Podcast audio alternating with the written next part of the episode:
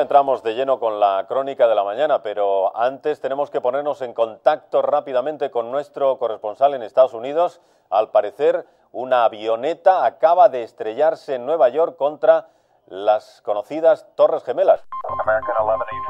A las 8.46 minutos del 11 de septiembre de 2001, un avión choca contra la torre norte del World Trade Center. Lo que aprecio desde aquí a salvo fuego y humo no, No, sé qué la, la otra torre, Ricardo, la otra torre. La ha otra impactado torre. en la otra torre. El avión se estrelló directamente en contra de la torre. Estas son imágenes extraordinarias. Minutos después, el vuelo 77 se impactó contra el lado este del edificio del A Pentágono. las 10 de la mañana, 3 minutos y 11 segundos, un Boeing 757-222 de United Airlines chocó contra un campo abierto en Shanksville, Pensilvania. Se hace evidente que Estados Unidos está en el punto de mira de los terroristas. Los que son considerados como los peores ataques terroristas en la historia del país dejaron casi 3.000 muertos. We've got a very dramatic audio timeline of the morning of September 11th.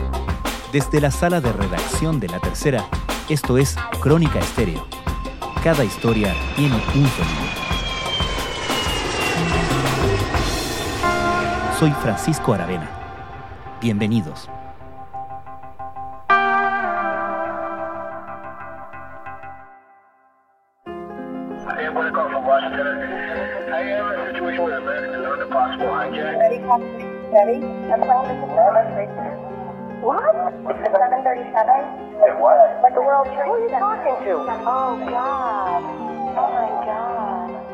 Decir que el mundo cambió y enumerar la cantidad de asuntos y ámbitos que se alteraron radicalmente con los atentados terroristas del 11 de septiembre de 2001 hoy parece un ejercicio reiterativo y casi obvio. Pero en estos 20 años han crecido generaciones que si bien pueden comprender la dimensión de todo, no vieron ese cambio en directo ese martes en la mañana.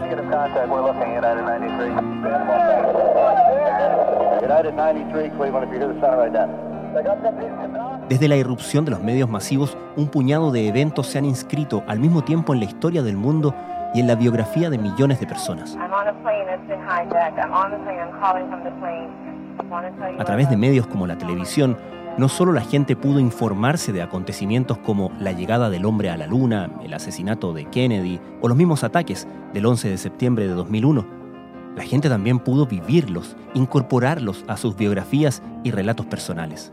Y recordarlos, por ejemplo, hoy, gatillados por esa provocativa pregunta, ¿dónde estabas cuando pasó esto? United 9-3, you got information on that yet? Yeah, he's down. He's down? Yes. When did he land? He did not land. Oh, he's down? Yes, Down? somewhere up northeast of Camp David. En este episodio de Crónica Estéreo seguimos la pista de un grupo de chilenos ese 11 de septiembre de 2001, aquellos que gobernaban Chile.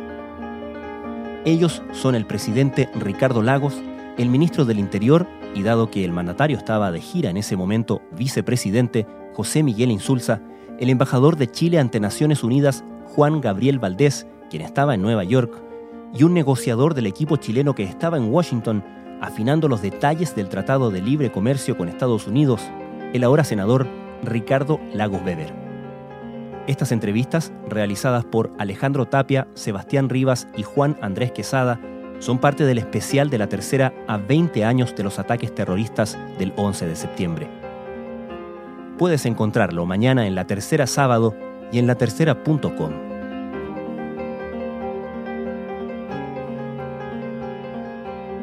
Era una visita de Estado, que era la más formal, en Portugal. Y el día martes terminaba la visita con un almuerzo que me daba el primer ministro de Portugal, Antonio Gutiérrez, el actual secretario general de Naciones Unidas. Estaba en el horario de Europa. A las 3 de la tarde estamos terminando el almuerzo y en ese momento se acerca alguien y le dice al primer ministro al oído algo y el primer ministro nos comunica y les dice, nos dice, qué lástima, una avioneta chocó con un edificio en Nueva York. Salí de mi casa relativamente temprano, fundamentalmente porque el 11 de septiembre para nosotros es una fecha muy especial y todos los años había una misa en la moneda, el recuerdo de Salvador Allende y de las víctimas de- del 11 de septiembre, ¿no? Y la verdad es que por el camino me llamó mi, mi señora y me contó que había chocado un avión contra la Torre Gemela, lo primero que pasó. Efectivamente estaba en Washington junto a la delegación que estaba negociando el acuerdo con Estados Unidos. Éramos alrededor de 45, 50 profesionales Yo tenía, junto con creo que Osvaldo Rosales y un par de colegas más, tuve una reunión en la Embajada de Chile con los abogados norteamericanos por el tema del tratado. Y terminada la reunión, nos enteramos de que un avión había chocado contra las Torres Gemelas. Bueno, y nosotros estábamos ese día precisamente en una reunión de embajadores del GRULAC, o sea, del Grupo Latinoamericano, que se reunía en la Embajada de Chile a las 8 o 8 y cuarto. Esto fue a las 8.46 exactamente el primer ataque. Y bueno, el ambiente era muy amable, como pasa siempre cuando nos encontramos los latinoamericanos, llenos de abrazos y de simpatías y de galletas y de café. Y de pronto entra un funcionario de Guyana, me acuerdo muy bien, a la sala y le dice a su embajador que por favor salga. El embajador salió y volvió con una pregunta insólita para todos nosotros. Dijo, perdone que interrumpa, pero hay una televisión aquí. Aparentemente una pequeña avioneta se estrelló contra este edificio. Este es uno de los edificios más altos de la ciudad de Nueva York. Es el World Trade Center, las torres gemelas conocidas en Latinoamérica. Vemos estas imágenes donde se ve aparentemente que fue perforado por un una aeronave. Les repito y les pido disculpas porque esto está sucediendo en estos momentos y la información que disponemos es muy, muy limitada, pero queríamos ir en vivo inmediatamente para mostrarles estas imágenes que estamos recibiendo desde la ciudad de Nueva York. Este, ahí vemos dos edificios. Le cambia la cara a Guterres y dice, el avión era un avión comercial y chocó con una de las torres gemelas. Entonces ahí varios de los que estaban en la mesa se pararon porque vieron que el tema era de otra envergadura. Y en ese momento entonces se produce una espantada, muchos salen afuera a mirar qué pasa, a informarse, y a los dos minutos entran y dicen, un segundo avión chocó contra la, la torre que estaba en pie y ahora se están derrumbando las torres.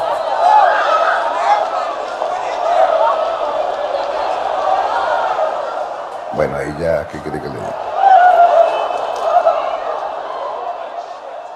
Yo me, acuerdo que me bajé el auto y puse la televisión y le dije, oye, aquí estoy viendo cómo chocó, es impresionante, lo filmaron. No, me dijo, este es otro, el segundo. Podemos eh, ver las imágenes y ese es el momento en que un segundo avión se estrella contra otra de las Torres Gemelas. El desastre también no solo está en las torres, me imagino que eh, hacia abajo estas son torres que tienen aproximadamente 100 pisos y en la zona de, superficie abajo eh, hay unas plazas eh, donde habitualmente se reúne gente, son sectores de oficinas, es un barrio financiero.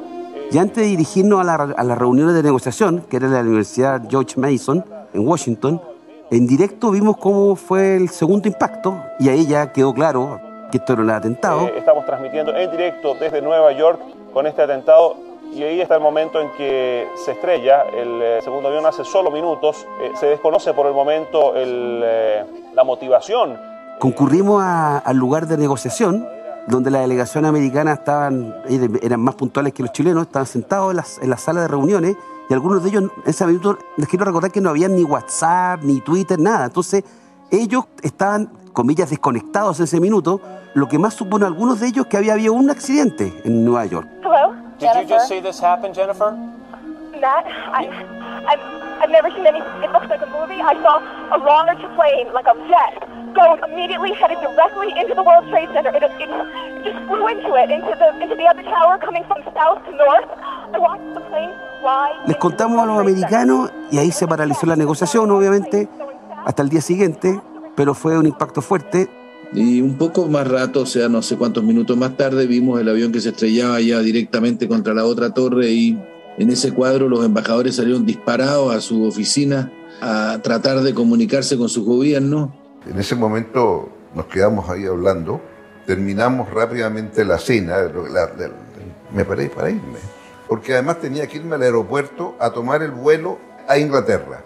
Y bueno, nos separamos, me fue a despedir, cuando estoy por subirme al auto, me dice, nos vemos entonces el viernes en Estocolmo, porque ahí terminaba la gira, en una reunión de los así denominados líderes progresistas. No creo, le dije. Viernes falta mucho tiempo, va a pasar muchas cosas, creo que eso se va a suspender. Larry, I'm sorry to interrupt you, but Jim Miklashevsky has some new information at the Pentagon. I hope you'll stand by and continue to talk with us. Mick? Katie, I don't want to alarm anybody right now, but apparently there, it, it felt just a few moments ago like there was an explosion of some kind here at the Pentagon.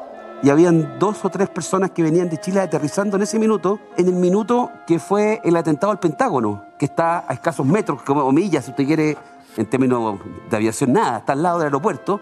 Y esas tres personas fueron literalmente cuando el avión tocaba la pista, hubo la explosión en el Pentágono. Uh, I, hear no sirens going off in the building, I see no smoke, but the building shook for just a couple of seconds, the windows rattled, and uh, security personnel are doing what they can momentarily to clear this part of the building. Again, uh, I have no idea whether it was part of the construction work, uh, whether it was an accident, or what is going on.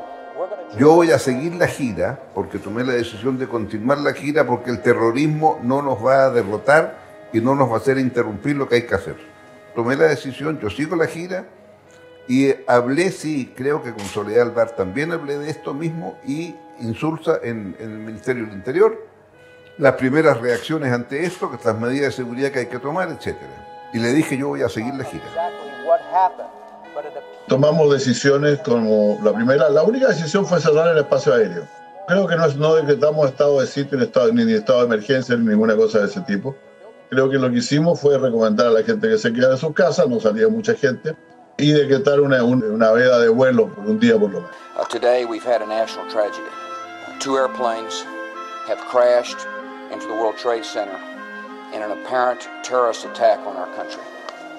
Para seguir a Londres, estuve en el aeropuerto y ahí estaban pasando reiteradamente las imágenes, o sea, todos los ataques, toda la situación ya estaba clara cuando me subo al avión. En el fondo eran cuatro aviones con pasajeros usados como proyectiles para causar este estrago. That, of course, was President Bush, who is in Florida, in Longboat Key. He was speaking at an elementary school. He had planned to be talking about literacy. Obviously, he had to change. He mentioned that this is an apparent terrorist attack. He is traveling back to Washington. Cuando estamos arriba del avión, el avión parte y el piloto se me acerca y me dice, tenemos prohibido de acercarnos a territorio inglés. Por lo tanto, vamos a tener que estar dando vueltas hasta que ellos nos autoricen el aterrizaje. Estuvimos una hora dando vueltas. Y nosotros fuimos adentro y hicimos algo que hasta el día de hoy lo recuerdo con cierta, no sé, con una sensación doble, porque fue muy ingenuo. Hicimos una resolución de condena al ataque terrorista a las Torres Gemelas y al Estado norteamericano. Pero resulta que esa declaración, que la llevamos al Consejo de Seguridad, la llevamos inmediatamente con Cristian Maqueira, que era el embajador alterno, atravesamos la primera avenida vacía, llegamos a Naciones Unidas, entramos gracias a que los guardias nos dejaron entrar porque estaban cerrando el edificio. Ese documento que le entregamos al presidente de la Asamblea General fue inmediatamente reconocido por Estados Unidos, que nos llamaron a las pocas horas para decirnos ustedes han sido los primeros en, protestar y eso significó mucho después porque mantuvo un tipo de diálogo con Estados Unidos que nos llevó al, incluso a que en el periodo de la guerra de Irak se mantuvieran siempre muy buena forma, muy buena conversación y un grado de confianza personal muy alto con las personas que estaban en la embajada norteamericana en esa época. Y yo, eso sí, había hecho ya una declaración al bajarme del avión en Londres. Y en esa declaración, muy meditada, expresé mi apoyo incondicional en ese momento al drama que había pasado en Estados Unidos. Hoy el mundo cambió. Nunca, nunca había llegado la guerra física a territorio americano. Salvo Pearl Harbor, pero estoy hablando de territorio continental americano, que fue la frase que usé, porque Pearl Harbor, por supuesto. Y eso es lo que más me impactó. De decir, bueno, pero ¿qué significa? ¿Y quién es este enemigo? Porque el enemigo claramente todo el mundo dijo Al Qaeda. Pero ¿qué es lo que es Al Qaeda? Primera vez que hay un enemigo que no es un país. O sea, ¿quién ataca? La guerra es entre países. Y acá hay una guerra que es con el señor Al Qaeda, que es un grupo islámico, religioso, que tendrá sus ideas muy religiosas y muy que sí, pero que en definitiva no es un país. فها هي أمريكا قد أصابها الله سبحانه وتعالى في مقتل من مقاتلها؟ فدمر أعظم مبانيها فلله الحمد والمنة. Yo después salí a mi casa a las 2 de la tarde, despachamos a toda la gente a, sus casas porque nos cortaron los ascensores ese día. No había transporte público, por lo tanto tuvieron que caminar. El ambiente era un ambiente extrañísimo, porque si bien las calles estaban vacías y había una sensación de fin de mundo, después del derrumbe de las torres, sobre todo, por la, transmitido abundantemente por la televisión, había gente que compraba y había gente que circulaba con paquetes y las tiendas no se habían cerrado en algunas partes, mientras que en otros lados, como la primera avenida, porque había ese temor de un ataque a Naciones Unidas, había un control muy fuerte y aparecieron militares. Y a partir de ahí se decretó el estado de sitio y, hacer la historia corta, nunca yo había visto militares en las calles de Washington. Creo que eso no ocurría desde los movimientos de protesta producto del tema racial en la década de los 60. Fue bien fuerte, la verdad, y los gringos andaban muy, muy tristes, muy golpeados. Y al día siguiente sí. retomamos las negociaciones, pero yo diría que fue para hacer un gesto de que seguíamos bajo normalidad, pero era muy difícil, muy complejo. You are looking at a live picture of lower Manhattan at 11 o'clock East Coast time on a day of tragedy and terror in the United States. You're looking at what remains of the World Trade Center in lower Manhattan. Earlier this morning, just before 9 o'clock and just after 9 o'clock, two planes and individual attacks. Yo tuve dos emociones ese día que, que creo que vale la pena contarlas. La primera fue mi encuentro con el portero de mi edificio, el mayordomo, que era egipcio, y se abrazó a mí llorando y me dijo, esto va a cambiar la vida de todos nosotros musulmanes en este país de una manera brutal. Y lo encontré tan raro porque no lo había pensado, o sea, se me ocurrió en ese momento el tema y me di cuenta que había ya una sensación de parte de la gente que formaba la comunidad de gente del Medio Oriente que vivía en Nueva York, el temor de que esto se transformara en una persecución política o en algún tipo de ataque político a ellos. This is a declaration of war by terrorists against the United States. And of course, we should mention, by, by the way, Tom, Y la segunda cosa que me pasó ese día fue un encuentro con un policía en la noche cuando me convidaron a un programa de televisión en que el policía me pidió una identidad. Y entonces yo nunca había sido, nunca nadie me había solicitado una identificación. Le pasé el carnet y me miró y me dijo, my son, hijo mío, porque era un hombre como de edad, me pareció un irlandés grande. Me dice, my son, la vida nuestra va a cambiar de una manera total después de esto. Y esa sensación fue muy clara, sobre todo porque estábamos conversando en medio de Broadway a oscura, que es también otra sensación absolutamente única. Ver a Broadway completamente apagado en la noche, a las nueve y media de la noche, es una sensación que nunca más voy a tener, espero.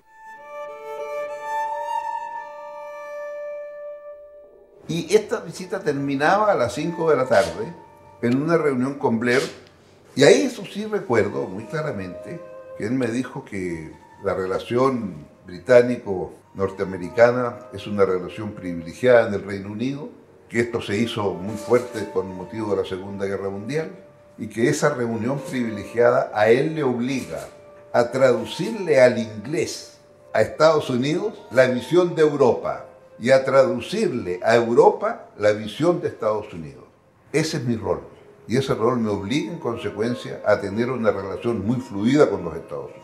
Me lo dijo así de una manera muy clara, muy diáfana, como diciendo, la historia me coloca a mí o mi país en esta relación y por lo tanto es muy importante cómo lo podemos hacer frente a esta emergencia que es inédita, porque nunca nadie supuso que Estados Unidos iba a ser atacado en su territorio. Y de ahí vino entonces la decisión de decir, bueno, apliquemos el artículo quinto de la OTAN, que cuando hay el ataque a uno es el ataque a todos.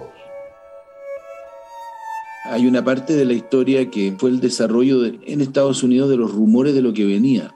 El rumor principal y el más preocupante era que este era el inicio de una serie de ataques, por lo tanto que debíamos esperar más ataques en la tarde y en la noche y que al día siguiente iban a haber nuevos vuelos, por lo tanto el tema del edificio de Naciones Unidas, que era obviamente un blanco, fue una preocupación permanente. Y luego hubo este rumor, que recuerdo muy bien, que habría una maleta con una bomba sucia nuclear puesta en alguna de las estaciones de trenes de Nueva York. I want to mention that President Bush is said to have made a couple of other comments. He said that freedom itself was attacked, freedom will be protected, and that the U.S. will hunt down and punish those responsible. Just to, go ahead. He also said that the U.S. military was on high alert at home and abroad.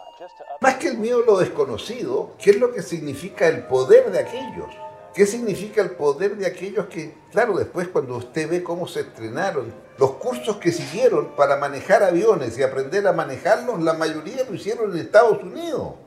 Entonces es muy notable el, el, nivel de penetración que son capaces de tener. Se da cuenta, eh, estar un año estudiando cómo manejo un avión, sabiendo que una vez que lo esté manejando yo muero, porque tengo que estrellarlo contra un edificio. O sea, ¿qué es lo que pasa en la mente de ese ser humano? Es cierto que cambió muy sustantivamente toda la percepción de la seguridad y el gran tema de la seguridad.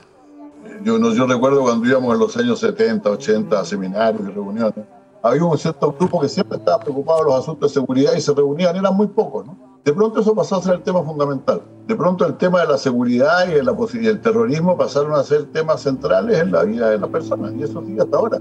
That is far more sophisticated than Air Force One. It has the, the most advanced electronic equipment on board where the president could communicate with anyone from that plane. It can stay in the air, it can be refueled in the air. So it is something that was designed and built in the event that there was a nuclear attack, but it is a possible option today if they feel like they need that. Ciertamente el tema del terrorismo ha pasado a ser un tema central en la, en la vida política de los países, de muchos países y también del, del sistema internacional. Cosa que no, ocurría con el mismo dramatismo antes del 11 de septiembre del año 2001. Uno, el terrorismo puede llegar a cualquier lugar, a cualquier lugar, y tiene implicancias políticas reales. Y lo segundo que quiero señalar es que puso en tensión de manera más nítida o con otro ángulo más fuerte cuál es el rol de los estados en el combate al terrorismo y los valores democráticos. Que eso sí que en Estados Unidos ha sido permanente esa tensión y muchas democracias como las nuestras, y tengo la impresión de que no lo hemos logrado resolverlo del todo bien aún. O sea, ¿cuánto el Estado se puede meter en la vida privada de las personas? ¿Cuánto de información tal vez encubierta? ¿Cuánto las democracias tienen que hipotecarse para combatir el terrorismo que antes o no se abordaba derechamente o se abordaba de manera más oblicua? Y eso no, no, no nos persigue hasta el día de hoy. Uh, we have a report here that uh, Osama bin Laden, who is often identified as the world's leading terrorist, warned three weeks ago that he and his followers would carry out an unprecedented attack on U.S. interests. En Estados Unidos, Bush se va a Camp David, va con sus equipos, y ahí el análisis que se hace es que Al Qaeda tiene su centro de operaciones en Afganistán y que Al Qaeda lo esencial está en Afganistán, que también está, por supuesto, en la situación de Irak y se discute mucho entonces que al final hay que ir a la guerra y castigar a Afganistán e Irak. Y en un texto que salió hace mucho tiempo, pero que es muy exacto, al momento de terminar ya la reunión, Lisa Rice le pregunta al presidente Bush, de acuerdo a ese texto, presidente, entonces la decisión es atacar a Afganistán e Irak. Y Bush le dice, no, no, por ahora Afganistán, Irak viene después. Good afternoon. On my orders, the United States military has begun strikes against Al Qaeda terrorist training camps and military installations of the Taliban regime in Afghanistan. Estábamos viviendo precisamente una era unipolar en la cual parecía que Estados Unidos tenía una superioridad tal que era inimaginable que otro país u otra situación pudiera amenazarlo. Y aquí se mostró una vulnerabilidad que ninguno de nosotros esperaba y eso es un factor que cambió el comportamiento de Estados Unidos. At the same time, the oppressed people of Afghanistan will know the generosity of America and our allies. As we strike military targets, we will also drop food, medicine, and supplies to the starving and suffering men and women and children of Afghanistan. Y una segunda consecuencia de esto es que a mi juicio la reacción que se produjo frente al terrorismo no fue la adecuada, vale decir, la idea de que un Estado le declaraba la guerra al terrorismo era de alguna manera no entender lo que era el terrorismo. Terminó con dos historias, una invasión a Afganistán y luego una guerra contra Saddam Hussein que no tenía ninguna relación con lo que había ocurrido en las Torres Gemelas y que hubo que inventarla en el curso del tiempo para poder justificar la guerra. Entonces allí hay una cuestión que lleva a una reflexión muy importante. ¿Cómo se enfrenta el fenómeno del terrorismo? Lo que sabemos es cómo no se enfrenta, mandando soldados a ocupar países. We will win this conflict by the patient accumulation of successes. Te invitamos a revisar el especial de la tercera a 20 años de los ataques terroristas del 11 de septiembre, mañana en La Tercera Sábado y en latercera.com.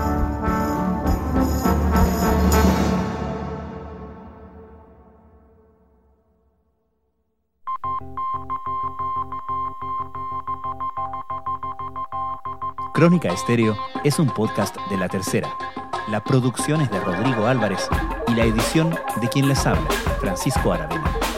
La postproducción de audio es de Michel Poblete. Nuestro tema principal es Hawaiian Silky de Sola Rosa, gentileza de Way Up Records. Los invitamos a encontrarnos el lunes en una nueva entrega de Crónica Estéreo.